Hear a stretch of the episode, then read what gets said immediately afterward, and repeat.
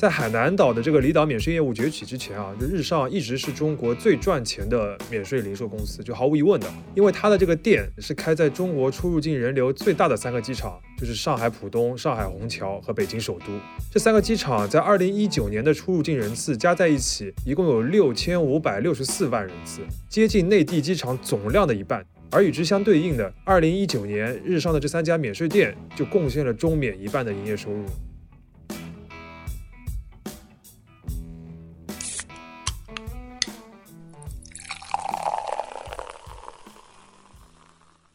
这里是商业就是这样。大家好，我是向文杰，我是陈瑞。今天节目的主角是一家比较特别的公司——中免集团。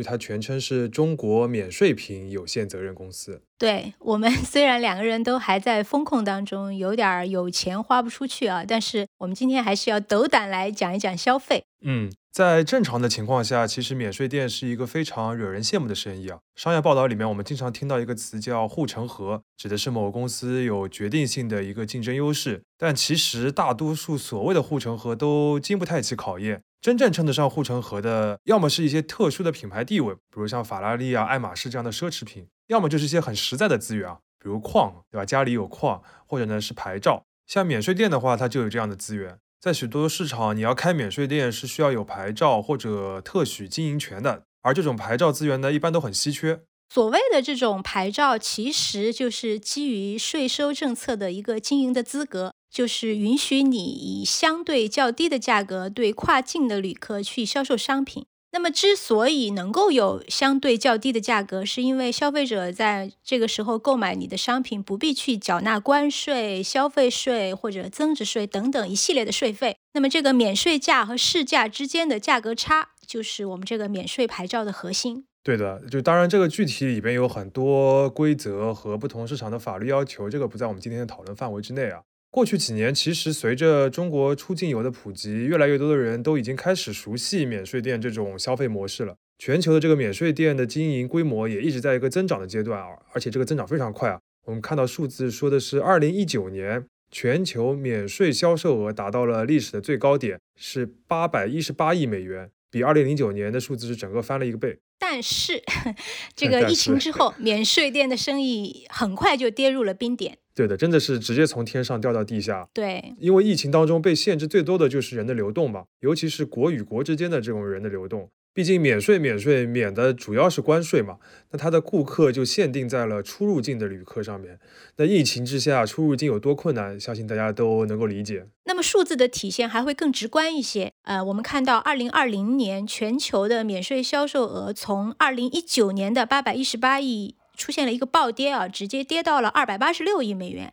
虽然后面二零二一年有了一些恢复，重新恢复到了五百九十六点五亿美元，但是这个很明显离疫情前的状况还是有很大差距的。对，就即使恢复了一下，也是一个打骨折的状态。对，但是这个当中中免公司，就是我们开头提到的这家公司，是一个特例啊。它在疫情当中的二零二零年和二零二一年都是逆势上涨的。那此消彼长之下呢，它就一下子成为了全球最大的免税零售商。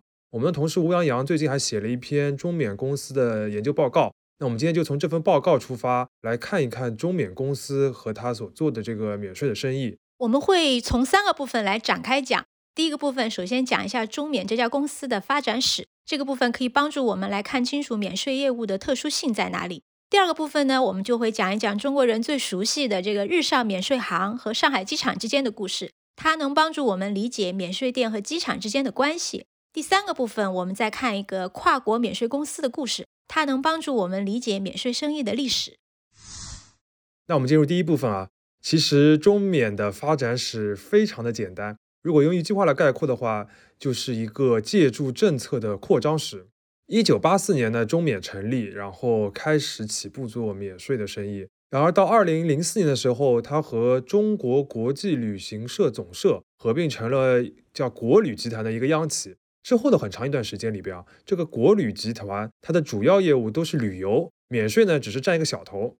然后从二零一七年开始，这个中免就开始密集的并购国内的同行。二零一七和二零一八年，它分别就拿下了这个日上免税北京和日上免税上海。分别都是买掉了这两家公司百分之五十一的股份。到了二零二零年，他又把海免，就是海南免税百分之五十一的股份也买下来了。嗯，这个地方先说明一下，就是这里的海南免税主要是指在海口的一个免税店的业务。至于三亚的免税店呢，本身就是中免的，我们后面还会提到它。没错，那这个时候原本的那个上市公司就是国旅集团，它的业务构成就有点颠倒过来了。这个时候免税成为了绝对的大头，然后这个旅行社业务在后面又被剥离出去，整个集团也就直接更名为中免集团。到了二零二一年的时候，中免集团它就已经占据了全国九成以上的免税店的生意。除它以外，其实还有一些，比如说深免，就是深圳免税集团、珠免、珠海免税以及中国出境人员服务总公司，这些公司其实都有经营免税业务的这个许可。不过他们的规模都很小，而且也被限定了一些范围。对的，就中免集团的官网上面是这么写的：中免集团是唯一一家经国务院授权，在全国范围内开展免税业务的国有专营公司。所以就大家就很明确了，就是它这个资质是比较独一无二的。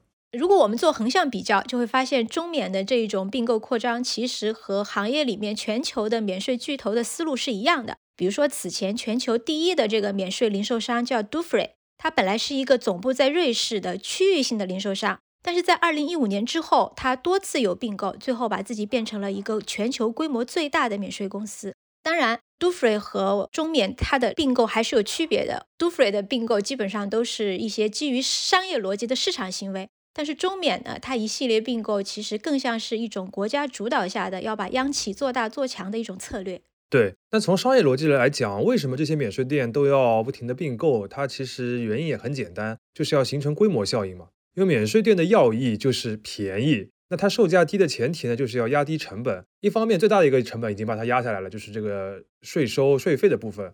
那另外还有一个部分呢，就是租金和采购的支出。随着它这个免税店整个公司的规模扩大，那它在这两块成本上面都更有能力去谈价钱、压价钱了。这个应该很好理解。对的，这其实也是一个很简单的商业逻辑了。对，那我们前面讲的是中缅这个借助政策的扩张史里边扩张的部分，那它长到那么大之后呢，几乎就开始独享内地的这个免税蛋糕。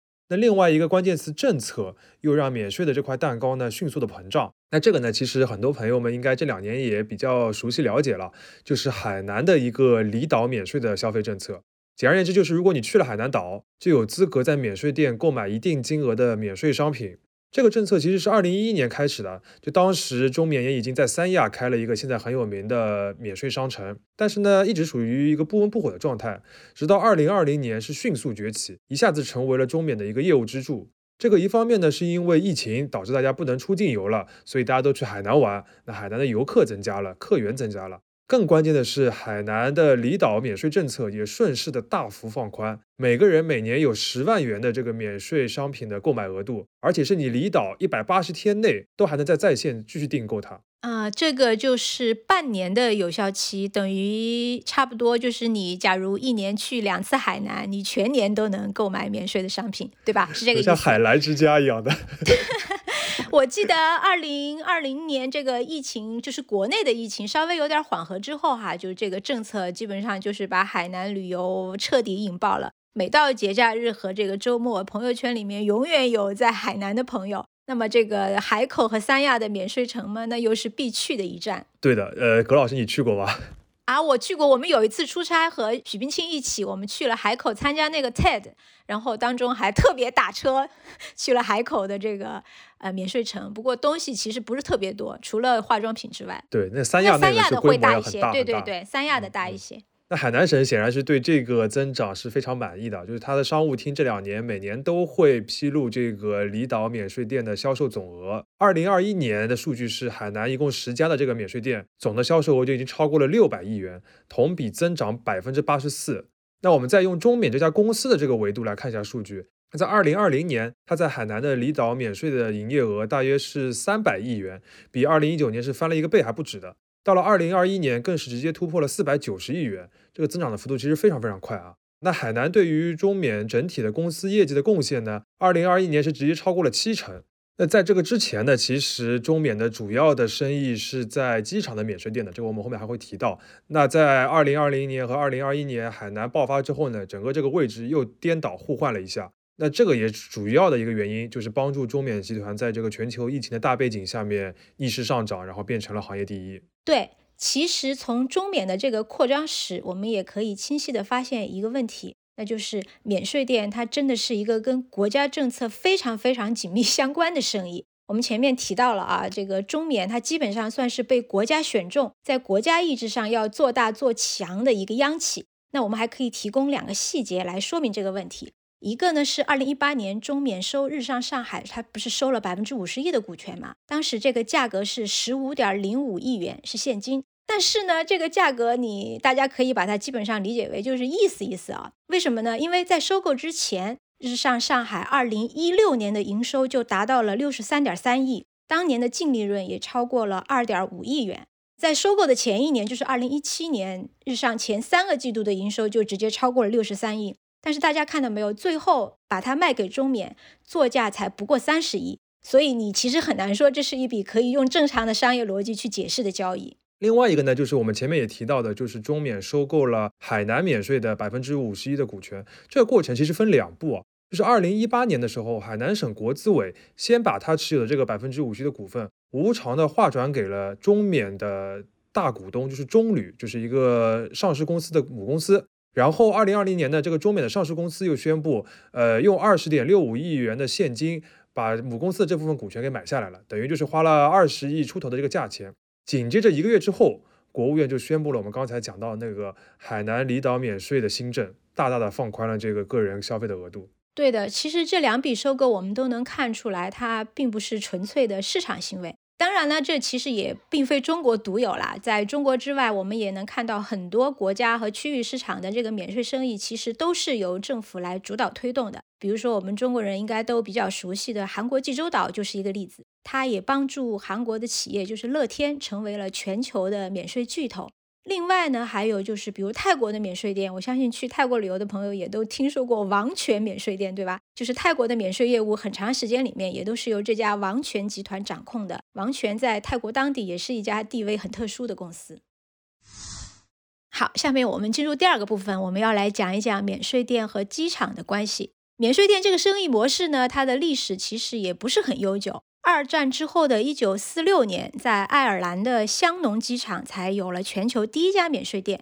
一九六零年代之后，随着这个国际航班成为全球跨境旅行的一种主要的方式，免税店就开始蓬勃发展了。对，就之前的话，在海上，就是这个游轮上面呢，也是有一些免税的业务的，但那个其实规模和之后机场里边就不能比了。对，小很多。嗯。回到中国，我们还是来讲讲，就前面提到过的中缅在二零一七年、一八年收购过的日上免税行这家公司。呃，很多人可能不知道，它其实是一家中外合资的企业。它在一九九九年就获得了上海机场的免税店特许经营权。在海南岛的这个离岛免税业务崛起之前啊，就日上一直是中国最赚钱的免税零售公司，就毫无疑问的，因为它的这个店，免税店是开在中国出入境人流最大的三个机场。就是上海浦东、上海虹桥和北京首都这三个机场，在二零一九年的出入境人次加在一起，一共有六千五百六十四万人次，接近内地机场总量的一半。就这三个机场是占整个内地机场总的进出人次的一半。而与之相对应的，二零一九年日上的这三家免税店就贡献了中免一半的营业收入。所以吧，我们真的永远不能低估北京、上海对中国经济的影响力。没错，那反过来，其实对于机场来说，免税店的重要性也是越来越高的。像上海的这两个机场啊，在二零一九年，他们的非航空收入的占比已经超过了百分之六十。这个非航空收入呢，主要是包括餐饮啊、休息室啊，但最主要的就是免税店的租金。那这当中呢，日上免税行自然是贡献营收的一个主力了。二零一七到二零一九年，中缅日上向上海机场支付的免税店的租金分别为二十五点六亿、三十六点八亿和五十二点一亿元，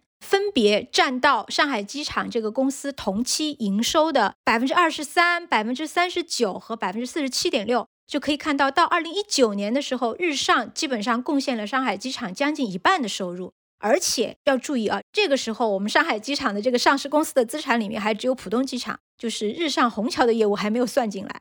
二零二一年底，上海机场重组完成了之后，虹桥机场的免税收入还会算进去。对，而且在二零一九年的时候，浦东还开了那个卫星厅嘛，其实那一块开了非常多新的这个免税店，本来是一块要增长非常大的一个业务。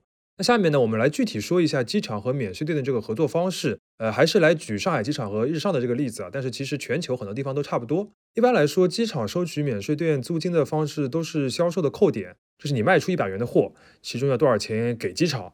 那具体的计算公式肯定是各不相同的。但常规的是一个保底加增量扣点的方式，就是他们在合同里面会规定一个最低的数字，然后如果超过了这个销售额之后呢，呃，机场再从中再抽成，而且其中不同类型的产品扣点比例还不一样，像烟酒、香水、化妆品、食品，这些都是免税店商品的大头啊，他们的这个扣点的比例一般会更高。哎，等一下，我觉得这里我们有一个简单的问题，有必要先跟大家要解释，就是这个免税的生意这么好做，为什么机场它没有自己去经营免税店？这个术业有专攻嘛，就机场还是要做好自己的本职工作，就销售的事情未必做得很好。就像这个商业地产的开发商，不一定自己会去开一个呃超市或者去开一个精品店，对吧？而且这里边还有一个规模效应的问题，就我们前面提到过的，就一个免税店的公司，你可以在很多个机场里边开店。但你一个机场不太可能去别的机场去开免税店，所以说，如果你单一个机场自己来开个店的话，你很难建立起免税店的规模效应。而这一点对于降低免税店的采购成本是非常重要的。而这个采购成本呢，又会影响到最后消费者买到这个免税商品的真实价格。而这个价格是免税店的重要的竞争优势。前面我们也提到过的，因为机场和机场之间啊，这个免税店也是有竞争的。你想，一个人出入境其实要经过至少两个免税店。那到底在哪个地方去花钱呢？其实是要比较的，对吧？那对于机场来说，如果能把自己的店铺交给有能力的公司去经营，那尽量把这个免税店做好，把这个营业额做大，那自己照样可以赚更高的一个扣点，也是一个更实惠的选择。对的，是这个道理。呃，我相信过去几年就是有出入境。旅游的听友们应该都有体验啊！现在上海日上的这个，比如说化妆品吧，它的这个价格已经在全球范围内已经有相当优势了。过去我们总觉得在欧美的免税店里面买这个化妆品很便宜，但是这两年日上随着生意越做越大，它的这个溢价权越来越高，经常我们能在日上买到全球最便宜的化妆品。对，就是这个东西当中还有一个就是建立这个免税店名声的问题。就你一旦建立起来了，就比如说你某个产品是雅诗兰黛全球最便宜，那你其实会有一个对消费者的影响力在的。那之后大家就更加习惯于在你这边买了。对。那对于那种经常出入境的一些商旅的那个旅客来说，他们也是一个消费的主力嘛。如果你形成了这种习惯的话，其实你这个销售额是很有保障。对对对，这个叫心理锚点，对吗？对对对。那收回这个免税店和机场的扣点的问题啊，就一般来说，国际上比较成熟的机场免税店，它这个扣点比例都会达到百分之四十以上，就很直接啊，就是你花一百块钱的东西买的这个免税商品，其实四十多块钱是给机场的，这个成本往往比货物本身的批发价要更高，够夸张的，百分之四十。对，那毕竟机场是把这么重要的一棵摇钱树独家的授权给了一个公司嘛，那他肯定要分一块蛋糕，而且要分很大的一块。毕竟免税店能够开，关键是能够开在机场这个位置里边，对吧？哎，location，location，location。不过啊，即便是这样，我们还是觉得免税店的东西要比我们日常买，就是正常的价格去买要便宜很多。这说明什么呢？说明一般商品的这个税费实在是太高了，毛利空间实在是太大了。对的。而且相比之下，国内机场的扣点率其实都不算太高，像日上在二零一八年之前都不到百分之三十，然后一些别的一线或者二线城市的机场，很多地方的扣点率都是低于百分之三十的。这当中的原因呢，可能还是很大一部分是因为国内机场的免税生意目前还处于成长期。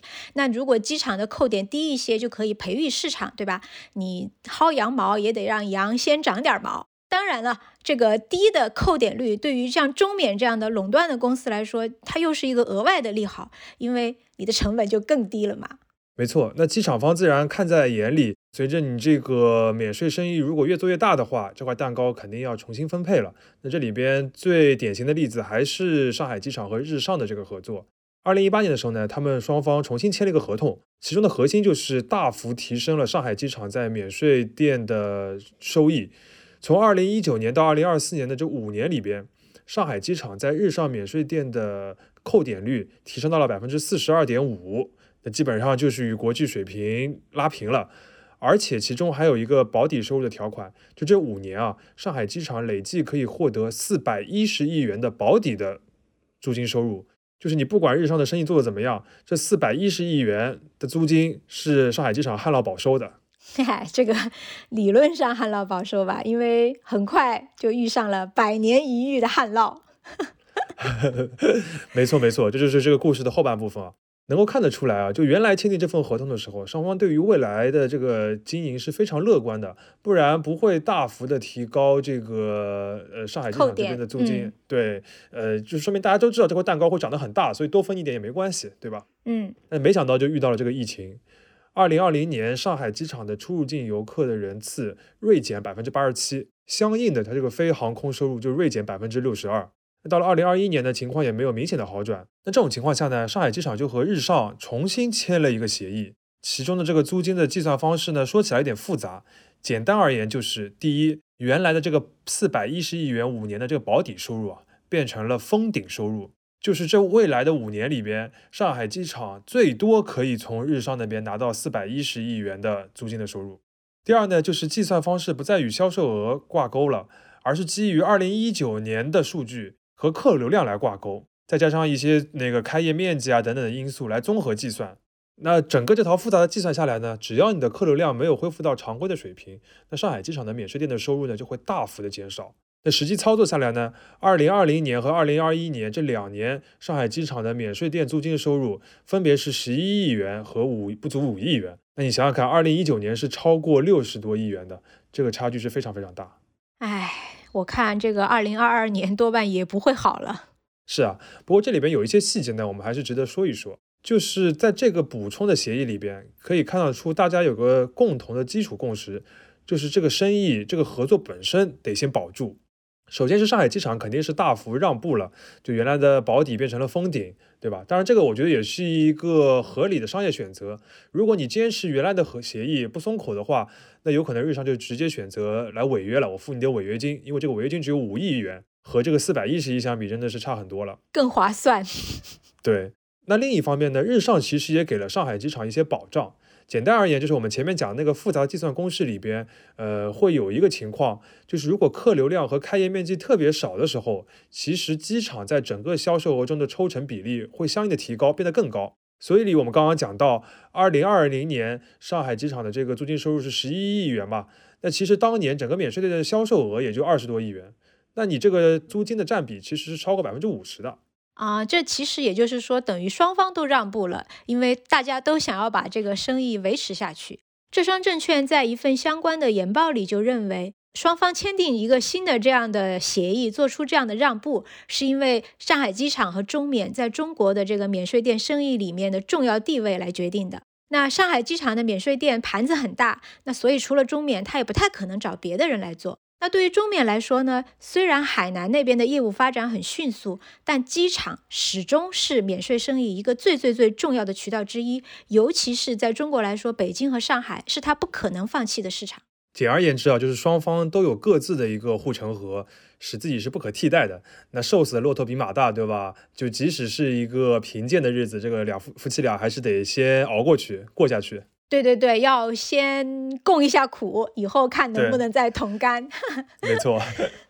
最后还有一点要注意，就是这个日上和上海机场重新签订的这份补充协议里面，还有一段风险提示：如果出现以下四种情形，双方可以磋商，然后重新调整协议。那这四种情形里面的三和四和我们今天要聊的这个关系不是很大，但是一和二非常值得说一说。一是什么呢？就是新冠病毒疫情在二零二三年十二月三十一日仍未全面结束。另外一个呢，是因疫情导致供应商的商品生产和运输严重滞后，无法满足日商上海的采购需要。也就是说，如果出现了这两种情形，双方还可以重新磋商，重新调整。啊，这个风控的经验看来是很足的啊。很多朋友看公司的财报，经常会把风险提示一笔带过，当做是一个样子货来看一看。但实际上证明，这个风险提示还是非常重要的。没错。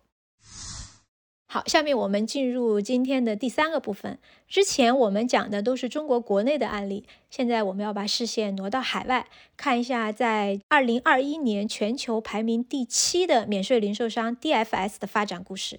DFS 这个简称大家可能没有概念啊，但是说全名大家就知道了，就是 Duty Free Shop。就算没有逛过，我估计大家也多半看到过它的购物袋。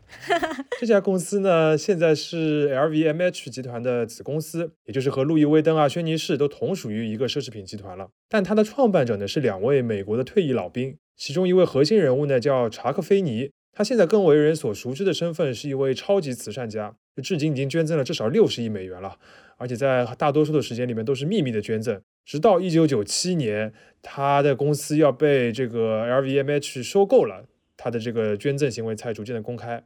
查克·菲尼的这个创业和慈善故事都挺传奇的，他的传记《影子富豪查克·菲尼》也出过中文版，大家有兴趣的话也可以去看一看。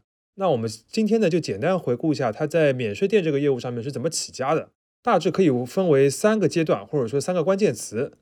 那第一个阶段呢，就是美军。查克·菲尼和生意搭档鲍勃·米勒是在一九五零年代都是在驻欧洲的美军基地服役的。那当时全球啊，这个国际游客的主力之一其实就是美国人，尤其是美国军人，因为他们在欧洲、亚洲都有很多的军事基地嘛，这个存在感还是很强的。那军人有可能经常跑来跑去。那这些军人当时处于什么样的状态呢？简单来说，就是第一，不用打什么仗了；第二呢，就是有钱没处花。而且他们有一项非常重要的权利，就是这些军人在回到美国的时候，可以带五瓶免税的酒，还有一些其他额度的免税的商品。大家都知道，酒的税是非常非常高的。在当时，如果一瓶欧洲生产的比较好的 whisky，呃，在欧洲当地卖二十美元，兑换下的话，还是二十美元的话，在纽约的商店里面可能要五十美元啊。即便现在，其实免税店里面的很多产品的价格差也有这么大的。对，所以呢，他们就是做美军的免税酒的生意起家的。后来他们还延伸到了比酒销售额更大的东西，就是汽车。其实很多国家的驻外人员都享受过这种免关税汽车的政策。呃，其实我们国家的一些驻外人员也有啊。当时查克·菲尼他们生意的本质呢，就是一个没有库存的贸易公司。他们从军人那边拿到了订单和定金，然后再到车厂或者是经销商那边去订车，他们再负责帮你运到美国。这件事情呢，其实你换任何一个人，只要把这个流程走通了，都可以做。但他们的核心能力其实是能够接触到军队这个圈子里边，毕竟不是谁都能够登上美军的舰船，然后和那个军需官来疏通好关系，能够和这些美国大兵们做生意的。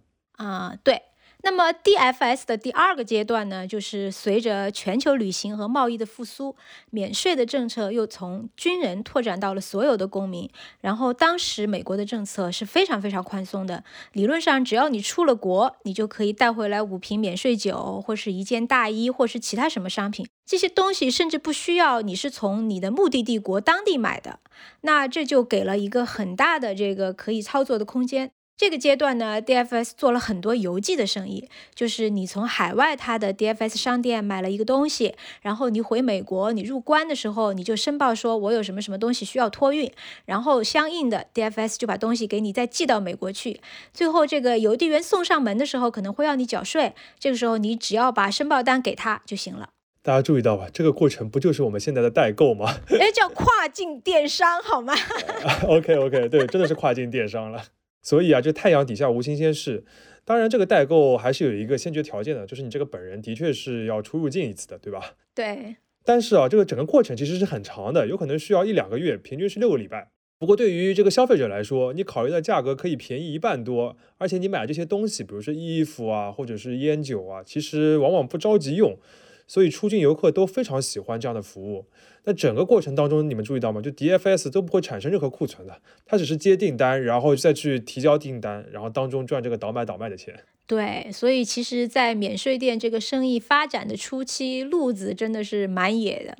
当然，这个例子的后续发展呢，也可以带出免税店的前面提到的一个特征，就是受政策影响大。它好的时候，你可以受政策的这个激励非常大；但是如果政策收紧的时候，它的这个损失也很大。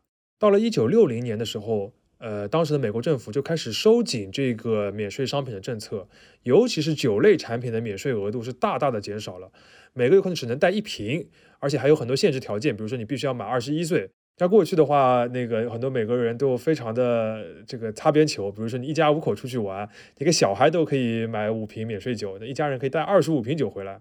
那政府呢就觉得这一方面这些钱都花到国外去了，有点不爽。另外就是很多美国本土的酒类品牌觉得自己的利益受损了，所以也非常反对这样的政策。这基本上是两个最最经典的关税支持者用来反对。免税生意的理由啊，也可以说是免税这个生意的原罪。没错啊，就是小到免税生意，大到很多国际间的大的贸易，我们都可以看到这种类似的理由啊。对。那这次政策的影响呢，就差点让 DFS 倒闭了。他们是花了非常多的力气，然后最后才那个勉强的存活下来。还好他们后来遇到了转机。那这个也就是第三个关键词，就是日本。DFS 真正发展起来呢，是在一九六零年代之后的夏威夷。当时日本的经济开始腾飞了，出境游也开始流行了。那日本人首选的目的地就是夏威夷。DFS 呢是最早在火奴鲁鲁的机场开设免税专柜的公司，而且他这个生意啊就是完全针对日本游客，所有的店员都要学习日语，包括查克菲尼本人他自己都开始学日语了。然后卖东西呢都是针对日本的消费者喜欢的一些东西。那这个免税店很快就从一个吧台大小的一个小店铺变成了一个大店。我看到传记里面的描写是，这个负责这个店的这个经理，他就说，生意实在是太火爆了，我们简直控制不住。我听不下去了，好吗？这 就是有点控制不住，这个钱往口袋里面掉了。哎，真的是烦到一定程度了。这个之后呢，DFS 又扩展到香港，扩展到巴黎，这些地方都是日本游客的重点目的地。就他这日本游客到哪里去玩，他们就把店开到哪里去。这个过程当中呢，DFS 还投资建设了塞班岛的机场。就原来塞班岛的机场就有一根破破的跑道，然后他把它重新翻修了一遍，换回来的回报是什么呢？就是获得了塞班岛二十年的免税店特许经营权。可想而知，这个查克菲尼赚了多少钱？对，所以这个提前布局的商业直觉还是非常重要的。就是你要顺着这个趋势是没错，但是你其实要真正赚到大钱的话，还是要抢在这个趋势之前。这个当中就有蛮多的细节了。好，我们现在已经讲完了这三个阶段。我感觉肖桑他想讲的可能是免税店发展的基础，其实还是下游你要有客源。没错。那不过呢，还有一个参与者，我觉得也很重要，就是上游的供应商。在免税这个生意里面，上游的供应商和免税店之间又是一种什么样的关系呢？确实很重要啊。这个呢，我们还是可以举 DFS 和一个酒类品牌，就是卡木干邑白兰地的一个合作的例子。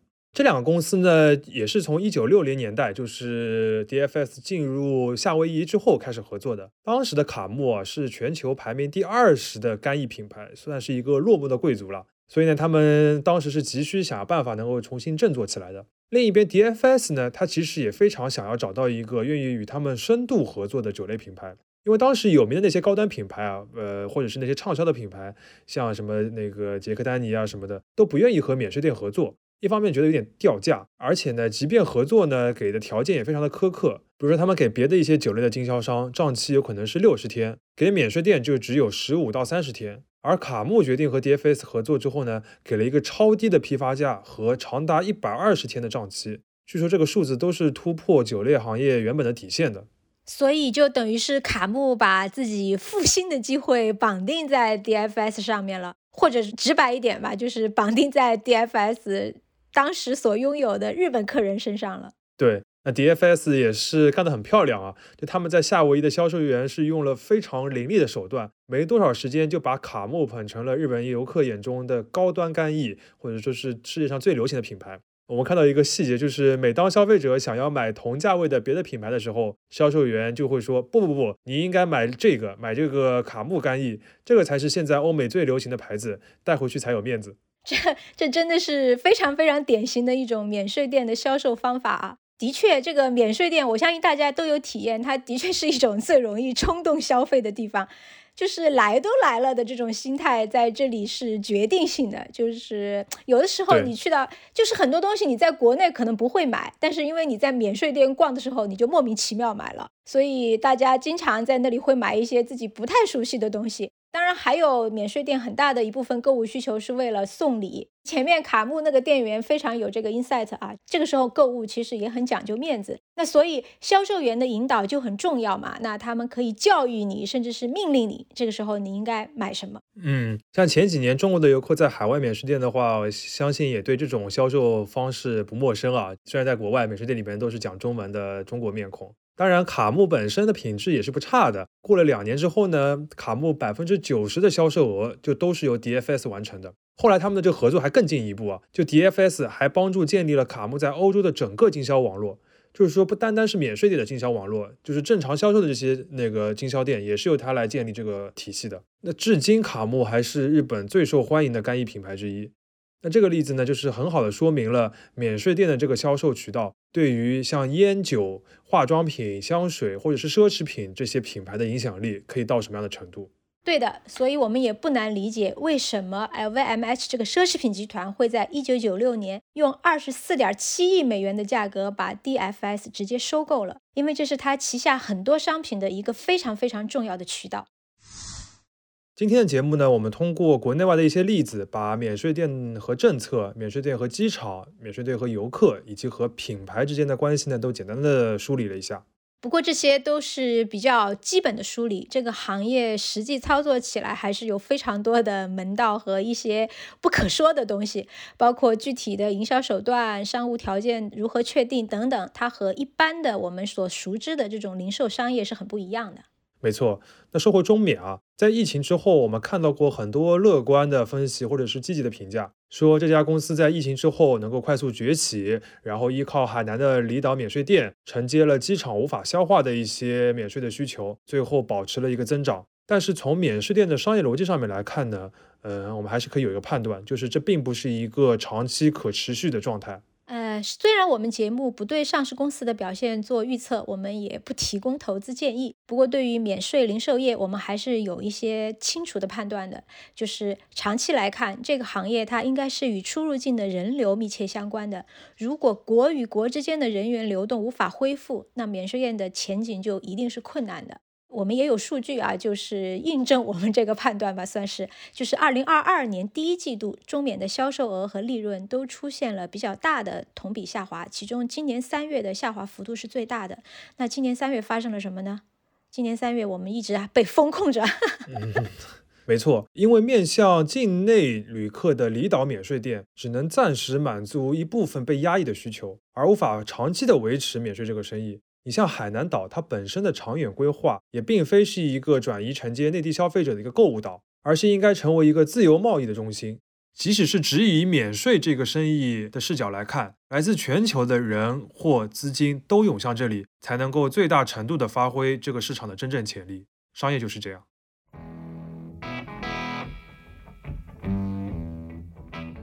感谢收听这一期的《商业就是这样》，你可以在苹果播客、小宇宙。喜马拉雅、网易云音乐、QQ 音乐、荔枝等平台收听我们的节目。微信公众号“第一财经 e-magazine” 也会推送每期节目的内容。如果喜欢我们，欢迎你在苹果播客给我们五星好评，并期待你在各个平台与我们交流。尤其欢迎分享你感兴趣的话题。下期见。